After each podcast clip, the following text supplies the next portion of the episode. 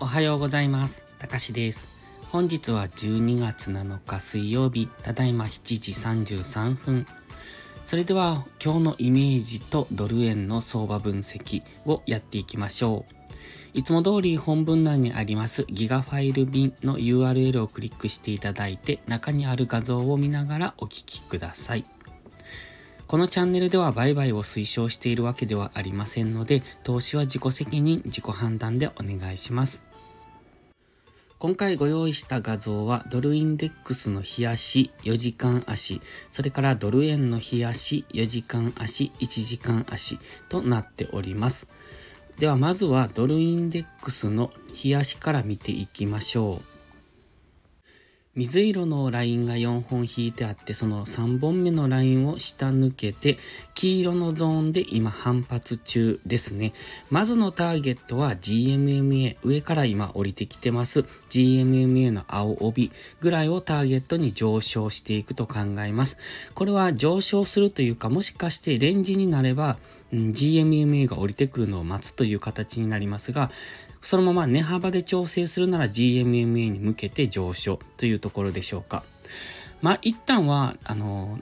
FOMC に向けてドル高っていうのが継続すると考えます。そして FOMC でどうなるかですね。ただ気になるのは MacD です。現在上向き、黄色の矢印を書いてますが、えっ、ー、と、チャート自体はずっと下落中。で、MacD は今上を向いてきてます。青いラインが上向きにじりじりと上がってますよね。なので、ダイバージェンスを起こしているんです。ただ、ちょっと期間が短いので、もう少し経ってからになると思うんですが、このダイバージェンスを起こしているときは、急と強めの上昇が起こる可能性、あくまで可能性ですけれども、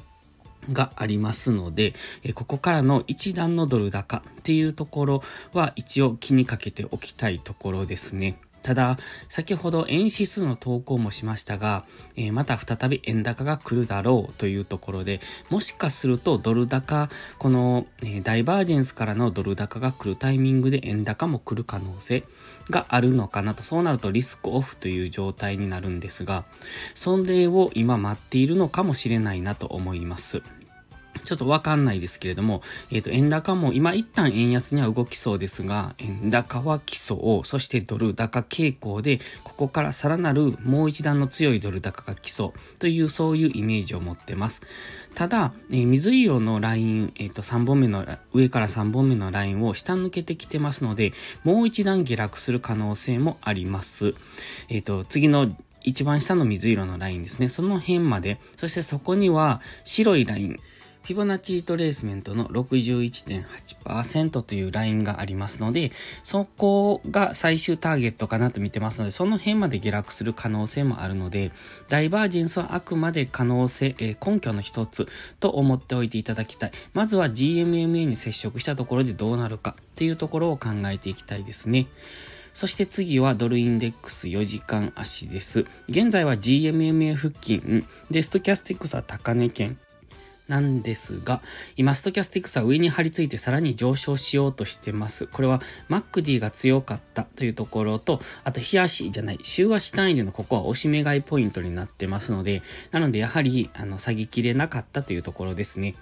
今、週足では GMM に接触しての上昇なので、一旦は上昇するかもしれませんねという話を過去にしてます。で、上昇の目処が白いラインぐらい、今、えー、画面中央ぐらいにある白いライン107.983、この辺ぐらいまで戻してくる可能性を考えております。で、その辺はおそらく意識されてくるだろうところですので、えー、そこでは一旦の下落が起こると思います。で、今は一旦、その白いライン付近を目指して上昇中かなと。ですので、えっ、ー、と、高値で言うと黄色丸と、その左側に一つ山がありますが、その辺付近の高値を目指して現在は上昇中。ただ、今 GMMA 付近ですので、ここを一度上抜けて、次 GMMA にサポートされてからの上昇になりますので、本日一旦ドル高、強めのドル高になって GMMA を上抜けたとして、その後は一度 GMMA に押しを作る形をつけてくれると、そこからの強い上昇になりますので、ここからは基本ドル高に動くと想定してますが、GMMA を抜けた後は一度大きめに押しをつけるかもしれませんので、一旦のドル安、そこからの再びドル高みたいなそういうイメージを持ってます。ということで、ドル、えー、ドルストレートに関してはまだまだ下落しそう。えっ、ー、と、ドルインデックスが上昇していく間、先ほどの白いラインぐらいまで上昇すると仮定すると、そこまではドルストレートも下落し続けるのかなと。で、その辺で一度大きく反発すると、えっ、ー、と、イメージしますので、そのあたりを見ておきたいですね。えー、っと、今は多分ドルストレートの方が分かりやすい動きをしてます。クロス円よりもドルストレートが分かりやすいので、で、ドル円でもいいんですが、ドル円は円高がいつ来るかが分からないので、今上昇はしてますが、ちょっとそこも怪しいなと思ってってますので、このままどんどん上昇していけるとは思ってませんので、今ドルストレートをトレードするのが一番わかりやすいんじゃないかと個人的には思ってます。で、今は下落。で、ある程度のところ、えっ、ー、と、ドルインデックスと見比べながら、どの辺付近が、えー、節目になるのかなというところを見ながらトレードしていくのがいいんじゃないかと見てます。で、次はドル円の冷やしです。こちらも GMMA は今下向きになってきておりますので、その GMMA 付近までは戻すのかなと。ただ、今これは、えっ、ー、とね、ドル円の冷やしはドルインデックスの冷やしと同じ形をしているんですが、ここから円高が来れば、ドル円だけ下落していくという、そういう形にもなってきますので、今はちょっとそこが分かりにくい。一旦の節目には来ました。白いライン、えっ、ー、と、135円ぐらいが一旦の節目と過去からお話ししてますが、えっ、ー、と、その135円付近、白い、現在地反発してきたポイントが、白いラインが引いてて、135.160といういうところ、これが過去の高値になるんですけれども、一旦下抜けましたが、結果的にはその付近で反発してきてます。このラインは月足に引いたものなので、えっ、と、ある程度の誤差はあります。で、そこからの今反発上昇中、ストキャスティクスも高値を目指してますが、今、ストキャスティクスちょっと怪しいところに来ましたね。過去のデッドクロスのポイントまで上がってきたので、そろそろこの辺から折り返す可能性も考えておきたい。ただ、GMMA までの距離がもう少しあるので、え GMMA まで戻す可能性もあります。それが今140円付近なんですが、ちょっとストキャスティクスが怪しいので、もし今日明日ぐらいで円高方向に動くようですと、ここからの折り返し、つまり冷やしのストキャスティクス過去2回、えっ、ー、と、現在地付近でデッドクロスして下落してますが、そういう感じの動きをする可能性も考えておきたいですね。昨日の冷やしは、えっ、ー、と、実体があまり少ない上髭、下髭という形になってますので、ここから折り返す可能性も十分あります。本日もう一度昨日の高値をトライして、それで上げきれなければ、そこからの大きめの下落になる可能性というところも考えておきたいですね。そして次4時間足です。こちらはエリオット波動5波終了からの修正波なのかなと見ているので、修正波っていうのはエリオット波動の4波ぐらいまで上がってくる可能性が高いです。そして、エリオット波動の視点から終点に当てたフィボナッチリトレースメントの38.2%ぐらいまで戻すことも多いです。で、現在38.2%、あの、図には引いていないんですが、38.2%の値が140.619なんですよ。で、えっ、ー、と、それは紫の点線が139.894、オレンジの点線が142.252で、その間ぐらいなんですね。ですので、この辺、紫の点線、つまり140円から142円ぐらいのところまでは上昇する可能性が高いと。ただ、これは最終的に上昇するということですので、えー、本日ここまで上がるかどうかっていうのはわからないですが、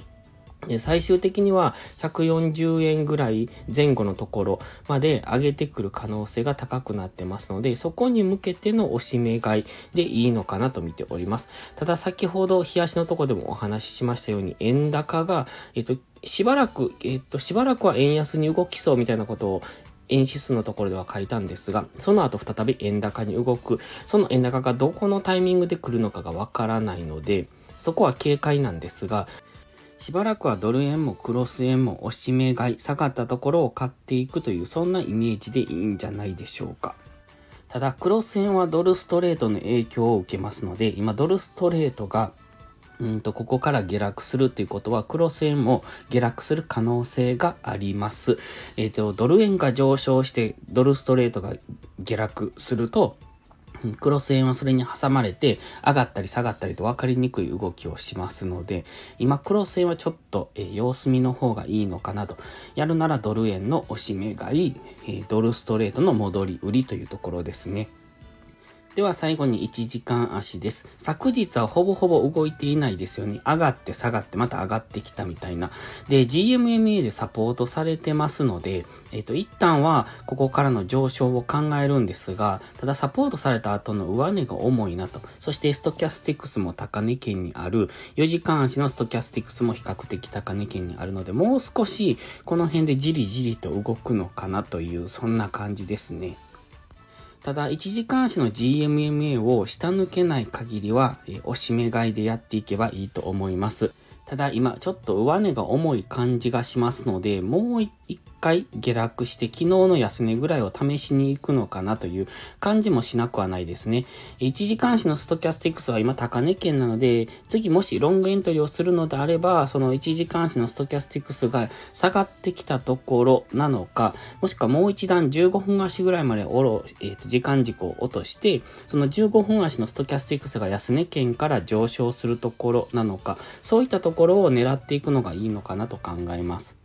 もしくは明確なのは昨日の高値を超えてからですね。現在昨日の高値っていうのが、あの、昨日の夕方の動画でもお話ししてました、61.8%という白いライン。これ紫の点線のところから現在の最安値に引いたフィボナッチリトレースメントなんですが、その61.8%がえっ、ー、と、昨日の高値になります。そしてそこには赤いラインも引いてますが、これ過去の安値なんですね。目立つ安値。この辺ぐらいが反発ポイントとなってきますので、そこで今昨日反発してきたんですね。で、本日そこをもう一度目指せば、おそらく上抜けるだろうというところで、次はそこが、えっ、ー、と、昨日のこの赤いライン、137.530というラインが引いてますが、そこが今、えっ、ー、と、過去のサポートライン、そして昨日で言うとレジスタンスラインになっているので、そこを上抜ければ、次はそこがサポートラインに変わりますので、そこを背に140円付近までの押し目買いっていうのをやっていくのがいいんじゃないでしょうか。